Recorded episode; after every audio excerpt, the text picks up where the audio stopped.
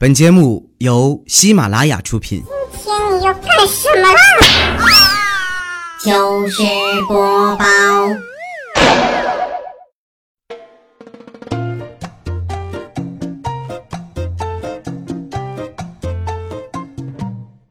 嗨，现场的朋友们，大家好，这里是喜马拉雅糗事播报周日特别晚，我是你们的好朋友哈利波特大家期，谢谢。前几天啊，我们公司开年会，据说会来很多的帅哥美女，哎，都是我们平台上非常优秀的主播呀。想想能见到那么多小鲜肉啊，心里还有点小激动呢。下班以后啊，我拎着浴筐就奔着洗浴中心去了，打算搓完澡啊，再做一个奶浴。年会那天，我一定得香喷喷的。泡好以后呢，我把手牌啊交给搓澡阿姨，就躺下了。你别看这大妈岁数挺大的，手劲儿可不小，搓的我是呲牙咧嘴啊。后来我实在忍不住了，问她：“大妈，你以前是不是卖鱼的呀？”这大妈听了惊讶的说：“你咋知道的呀？”哼，还真让我蒙对了。我就是觉得您搓背的气势啊，好像我身上有鱼鳞似的。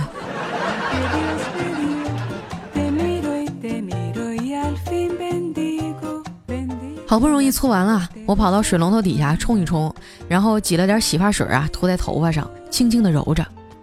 如果说啊，非要在我身上找出点过人之处，那大概啊就是我的头发了，又黑又顺啊。那及腰长发算什么呀？我这都到屁股了。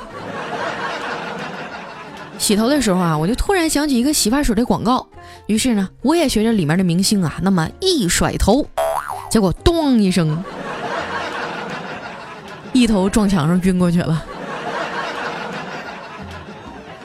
后来听说啊，他们叫了四个老爷们齐心合力啊，才把我抬上了救护车。我觉得那家澡堂子，我以后是没有脸再去了。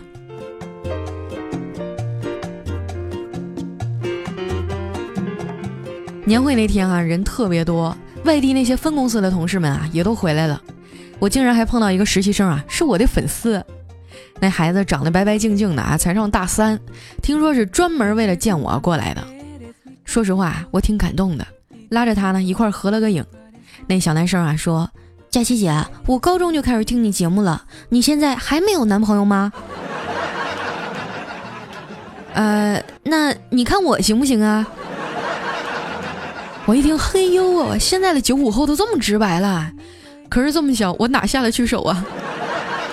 然后我当场就严肃的拒绝了，没想到啊，这小孩竟然哭了，追问我为什么不肯接受他。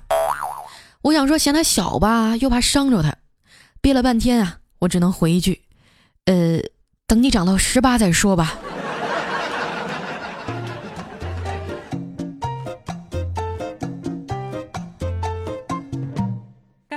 每年一到年底啊，就特别穷，过年了，你得给领导送点礼吧。啊，得给爸妈发个大红包吧！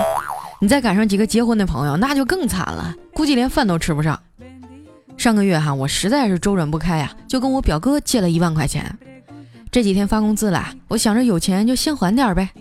我约他出来吃饭，然后掏出一千块钱给他说：“哥，这是一千，你放心啊，借的钱过年一定还你。”我表哥呀，乐呵呵的接过钱，一边数一边说。老妹儿啊，你也太客气了，怎么还给利息呀？没事，那一万块钱我也不急着用，你慢慢还啊。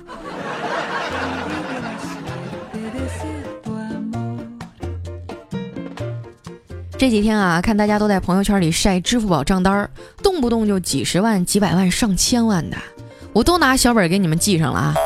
日后有什么难处呢？大家都是朋友嘛。以前都不知道你们这么有钱。有时候态度不好啊，是我不对，让我们来重新认识一次吧，好吗？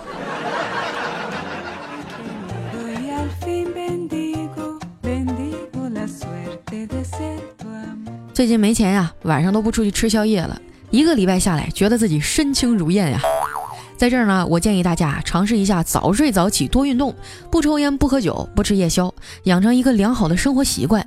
久而久之啊，你就会发现自己一个朋友都没有了。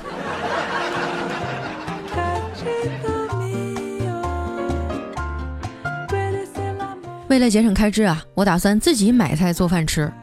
下班以后呢，我去超市买了点豆芽，想做一个炒豆芽吃。可第一次做，还真不知道从哪下手。你说这玩意儿哈，到底是切碎了炒还是不切呢？后来我想想啊，还是切了吧，熟得快。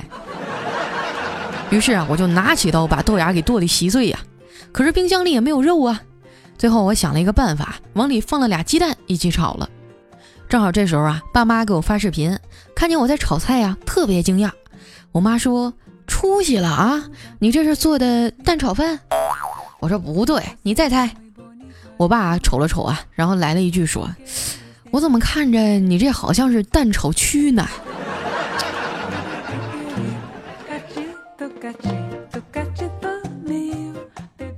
炒完以后啊，我把饭菜端上桌，然后把手机往前面一摆，这样啊。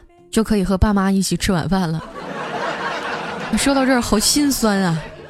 老爸问我：“闺女儿啊，这几天新闻里老说雾霾，你那边空气怎么样啊？”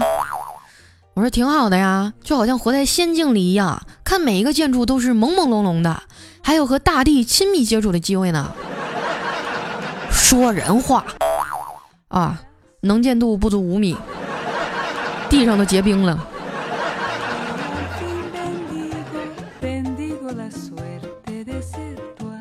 我现在啊，出门都得戴口罩，要不然就嗓子疼还咳嗽。想吸一口新鲜空气真是太难了，估计以后纯净的空气啊，得比红酒还值钱。那些有钱人啊，出门都背个空气瓶，见面就问：“嘿呦，王总，你吸的是几几年的空气呀？” 啊，我吸的八二年的。哦，那你比我强，我这是九三年的。哦，那你那味儿咋样啊？还行吧，要不你吸一口，我这尝尝。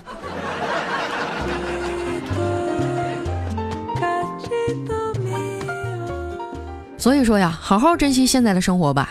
估计以后穷人呐，连喘气儿都费劲了。其实这么多年啊，每次我穷得快活不下去的时候，我就幻想着自己是一个富家千金。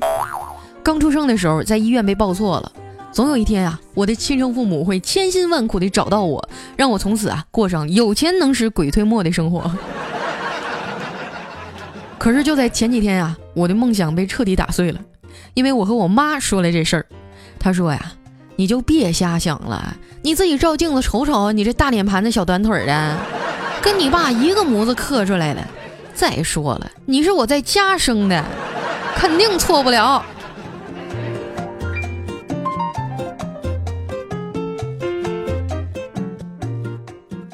在我家楼下哈有一个面馆，特别实惠，八块钱啊能买满满一大碗牛肉面。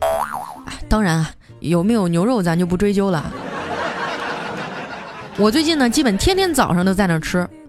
今天早上啊，有一对小情侣坐在我旁边，那女的买了一瓶冰红茶，喝了一口，看了一眼瓶盖，说：“老公啊，再来一瓶是什么呀？”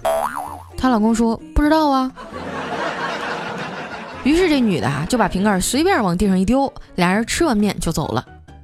我眼看着他俩走出大门啊，赶紧弯腰把那瓶盖给捡起来了。定睛一看，上面写的是“谢谢品尝”。只见那对小情侣啊转过身，女的说：“愿赌服输啊，你赶紧给我一百块钱。”哼，我就说嘛，肯定会有傻逼去捡的。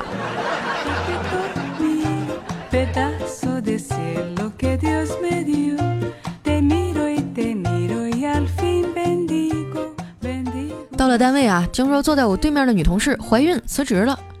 我问怪叔叔啊，她怀孕几个月了？叔叔说才三个多月呀。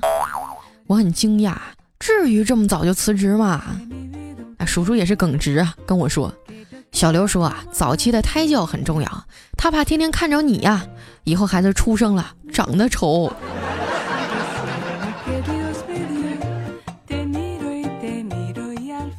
后来新来了一实习生啊，搬过来了，坐小刘的位置。这哥们儿特别有意思哈，叫李渊，也没错，就是跟那皇帝一个名儿。有一次呢，我无意当中看到了他的 QQ 分组哈，从上到下依次是皇室、户部、吏部、兵部、工部和刑部。哎妈，小伙伴们都惊呆了，有没有？可是就是没有后宫。这故事真是太悲惨了。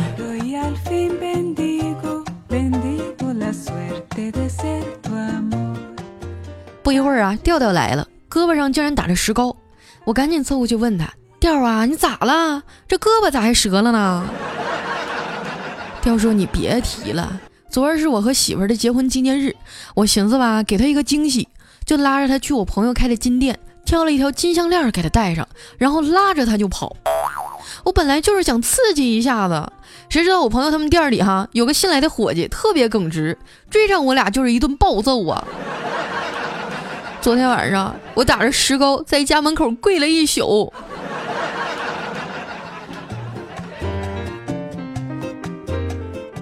调调他媳妇儿啊，凶悍是出了名的，我们谁都不敢惹。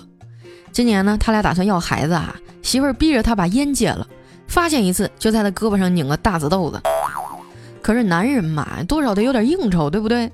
回家的时候啊，只要媳妇儿闻到他身上有烟味儿，那就往死里掐呀。后来调调实在忍无可忍了，就跑到丈母娘那儿告状。那丈母娘撸起他袖子一看，嚯，又青又紫的，当场就把他闺女骂了一顿。你还甭说啊。这回他媳妇真的老实多了，再也不掐他胳膊了。现在呀，都改成掐大腿根了。大家都知道啊，这大腿根的肉，那多嫩呐，掐一下贼疼。调调眼泪汪汪的问他媳妇儿啊：“你为啥非得掐我大腿根儿啊？” 他媳妇儿说：“哼，我看你以后还怎么跟我妈告状。”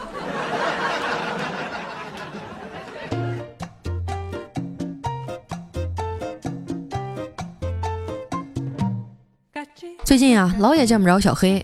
听说啊，他回家相亲去了。这回家里给介绍的啊，是个幼师，教小朋友的。据说特别有爱心啊，还很单纯。第一次见面呢，俩人都有点紧张。为了活跃气氛啊，小黑说：“呃，既然你是老师，那我就出个问题吧。你知道黄瓜除了吃还能做什么吗？”这女孩说：“不知道啊。”那小黑说：“嗯，那苦瓜呢？知道能干什么吗？”女孩脸唰一下就红了，还是摇摇头说：“嗯，不知道啊。”小黑又问：“那西红柿能干啥？你总该知道吧？”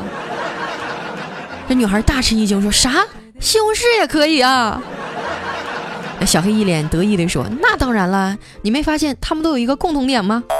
这女孩一脸惊讶地说：“可是，可是西红柿是圆的呀。”小黑说：“对呀，你没发现他们都能炒鸡蛋吗？”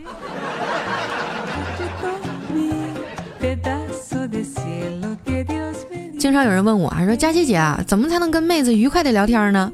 我发现哈，只要我俩面对面，我就特别紧张，不知道该说些什么。在这儿呢，姐教你们一招啊，一句话就能打破僵局。你只要真诚的看着她的眼睛说：“哇，你瘦了，你是怎么做到的呀？”我保证气氛马上就活跃起来，高潮迭起，春暖花开呀。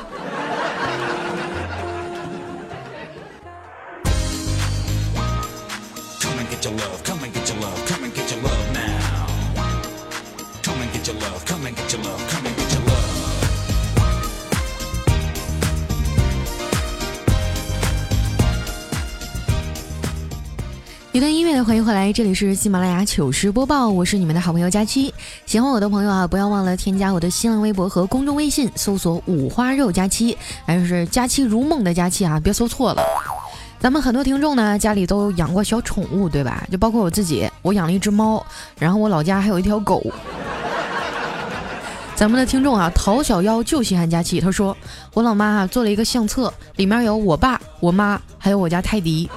然后就一直逼着我给他点赞，我看了两遍才明白，合着这就是全家福啊，跟我就没有关系。对呀，很多家庭都是这样的。我记得我刚把我们家卷卷买回来的时候，我妈就特别烦他，说他成天掉毛。现在啊，我感觉那是他亲儿子，我都是捡的。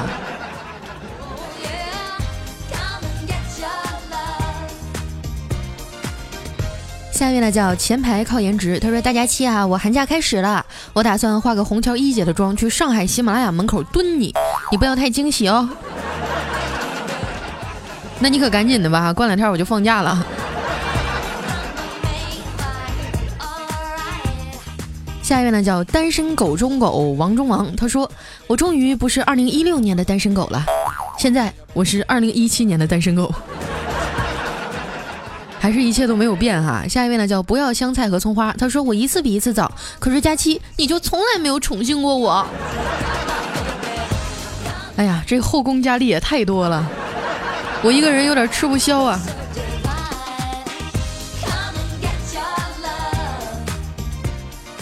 下一位呢叫 Yesterday 零八二四，他说佳期啊，我第一次进前一百啊，佳期你最美，佳期最棒，佳期胸最大。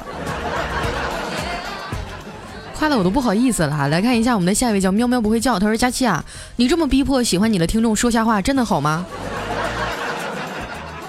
放学别走啊，咱们校门口 PK 一下。下一位呢叫丘比龙最爱佳期，他说今天出去玩啊，路上车里我就放佳期的节目，听着听着啊，男朋友就笑，我就说你不许听。其他朋友说啊，你怕人家会爱上他的声音啊？我说才不是呢，我可比佳期美，哼。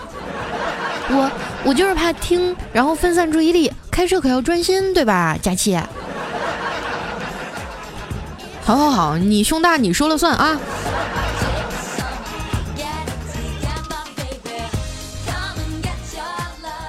下一位呢叫迷路的小孩五二幺，他说大爱佳期大魔女，每次不开心啊，都是你陪我度过，么么哒。爱是相互的，每次我不开心，也是你们陪我度过呀。看着你们都不开心，我心里就舒坦多了。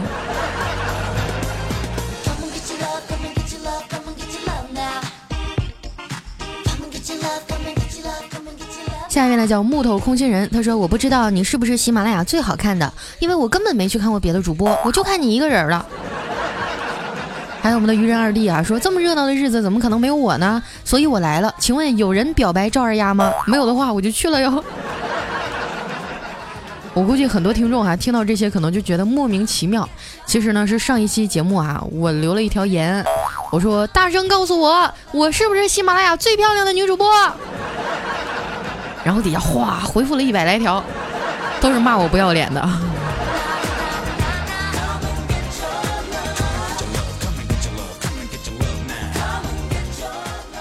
下面呢叫佳期是个大波妹，她说佳期姐啊，你说像你们这种丰满的女生哈，买衣服是不是都打六折啊？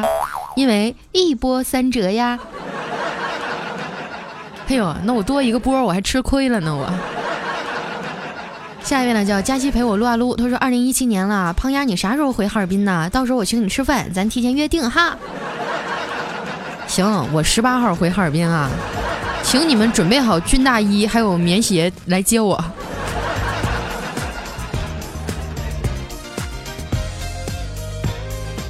下一位来讲梦和旅人，他说还有三百六十四天就要跨年了，回想起上一次跨年，仿佛就在昨天一样。在这里，我提前祝你二零一八年元旦快乐。请允许我自动带入了这个播音腔哈，感觉这句话实在是太熟悉了。下面呢叫心心相印，他说听了你的节目三年了，第一次留言，我现在怀二胎了，头胎是个男孩，希望这次生个女孩。二零一七年的第一天许愿，要是能实现啊，以后你的节目我每次都点赞留言。哎呀，生男生女都一样啊！你们这样的话，我压力好大呀！不光要保佑你们生娃，还得还得保佑你们生男生女都可以自己选。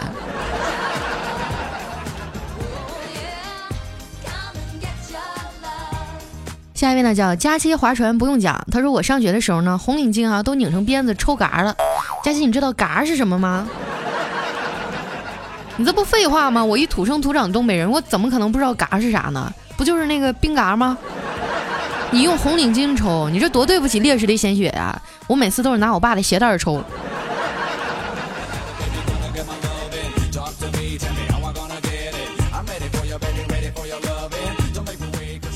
下一位呢叫食人族哲学家，他说：“佳期啊，我想约你，打算花二十万买酱猪蹄儿贿赂李小妹儿，你说他能帮我给你下药吗？”嘿嘿嘿，我就发现你们哈，有的时候很直接的一件事，为什么要绕那么多弯呢？不用二十万，你给我买十万的猪蹄儿，我就跟你走，嘿嘿嘿。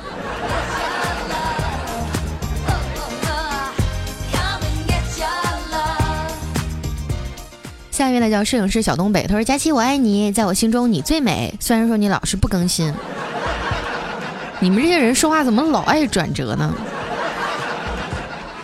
不过你说这句话让我想起我曾经最喜欢的一首歌，叫《最美》，好像是羽泉的吧，大概是这么唱的啊。你在我心中是最美，每一个微笑都让我沉醉。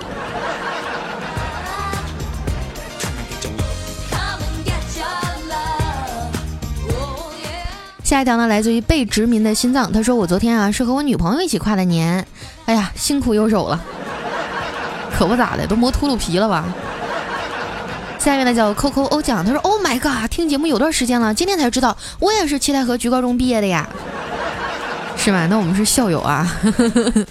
那我的高中班主任叫王志刚，教地理的，有认识的吗？”下一位哈叫酒吧，他说那啥石蛋啊，元旦快乐！俺老啊，让俺给你捎句话，家里一切都挺好的。昨儿刚杀两头猪啊，准备过年。还有啊，俺老说了，要是今年还没对象，你就别回来了，看着就烦。好了，俺不跟你说了，有空记得给家里写信啊。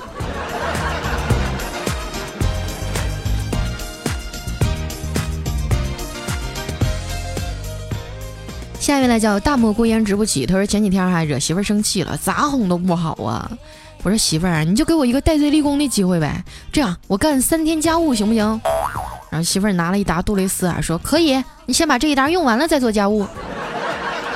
当时我就跪下了。现在的媳妇儿啊，真是越来越不好哄了。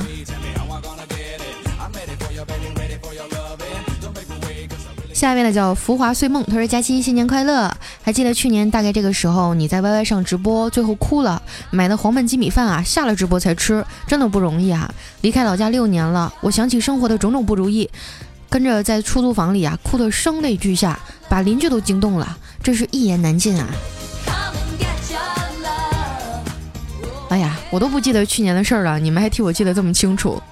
我觉得人难免会有失落的时候嘛，希望大家新的一年都能早点回家，兜里有钱啊。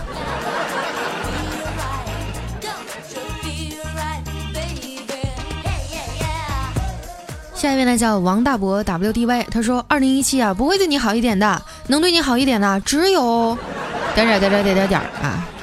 二零一七年能对你好一点的只有你隔壁王大伯呀。下一位呢叫树人堂文化学校，他说刚开始啊很纳闷，为啥佳期的人气这么高呢？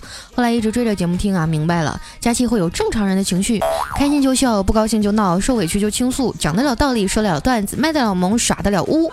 祝一七年啊佳期的节目越做越好。谢谢我们这个树人堂朋友啊，这家伙总结的我都有点害羞了。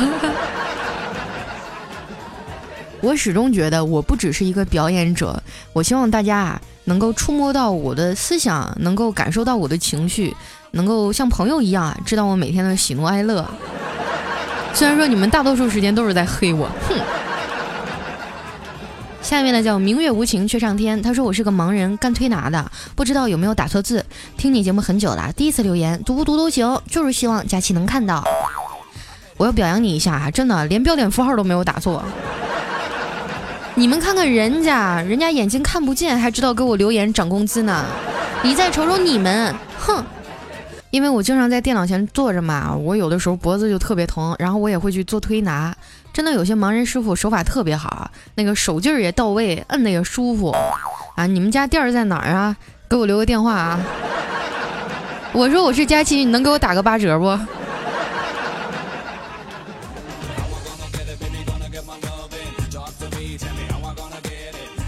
下一位呢叫白露，他说佳期来啦，这次更新挺及时的。二零一七呢，想继续和你一起过，祝福佳期啊，早日找到自己的真命天子来宠你爱你，把你变成真正的小公主。祝你身体健康，开开心心，手动比心。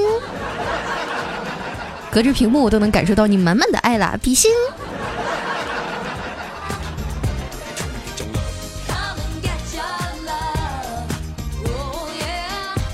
下一位呢叫资小博啊，他说佳期新年快乐，我就想问问那个抱枕你给我邮哪儿去了？是不是快递公司给我贪污了？也是上次同城那抱枕吗？还没邮到啊？回头我再帮你催催哈，大家也理解一下，我呢就是个传话的，我哪知道他们快递这么慢呢？太打脸了。下一位呢叫黄伟杰，他说佳期啊，我才给我妈听了一期你的节目，她就怀二胎了。这事儿不能怪我呀，这你得问你爸爸。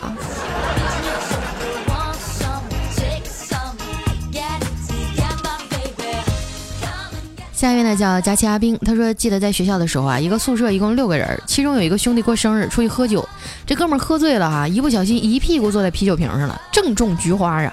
然后我们就扶着醉酒的他呀，捂着菊花回到了宿舍。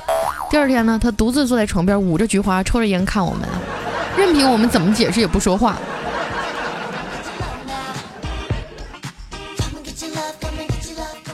下一位呢叫巫是一门艺术，他说要期末考试了哈，我要提醒大家一。开考十分钟就翻卷儿，翻卷儿的声音啊，一定要让全考场听到，要翻的他们开始怀疑自己的人生。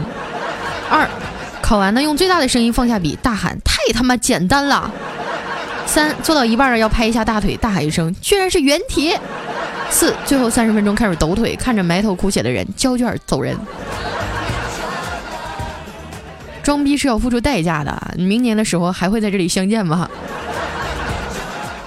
下面呢叫 Lucky，哎呀，他说：“亲爱的大家七，我第一次留言，听了节目两年啊，才知道你也是七台河的，真的吗？在这儿还能遇到老乡啊，太开心了！哎，我已经好几年没回去了，我也不知道咱们家乡那边现在变成什么样了。我的家乡七台河呢，是一个煤炭城市，这里靠煤炭啊养活了几十万人，应该是不够一百万。今年回家的时候，我一定要回去大吃一顿。”想死他们了。下一位呢叫爱生活爱美人，他说就稀罕你这样圆了咕咚又漂亮的女孩。佳期爱拉虎油，啥玩意儿圆咕隆咚的呀？我现在都瘦了三十斤了，你们一点都不关心我，下一位呢叫小搞怪啊，他说，嗯，我是第一次评论，因为我都是在开车的时候听节目，确实没有功夫写。今天难得走路啊，不止可以点赞评论，还可以打赏呢。不只是赞你的节目做得好，还有啊，咱们微胖界妹子的革命感情。胖丫呀，我三个月成功减到一百了，也鼓励你啊，要快点瘦下来，找到好归宿哟。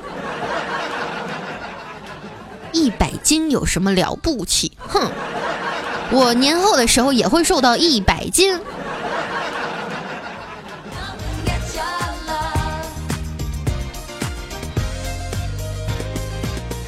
下一位呢叫谢小棉，他说：“佳期啊，你总是帮着同事们推广拉票，但是没听到其他同事推广你啊，这是你善良啊，还是你领导安排的？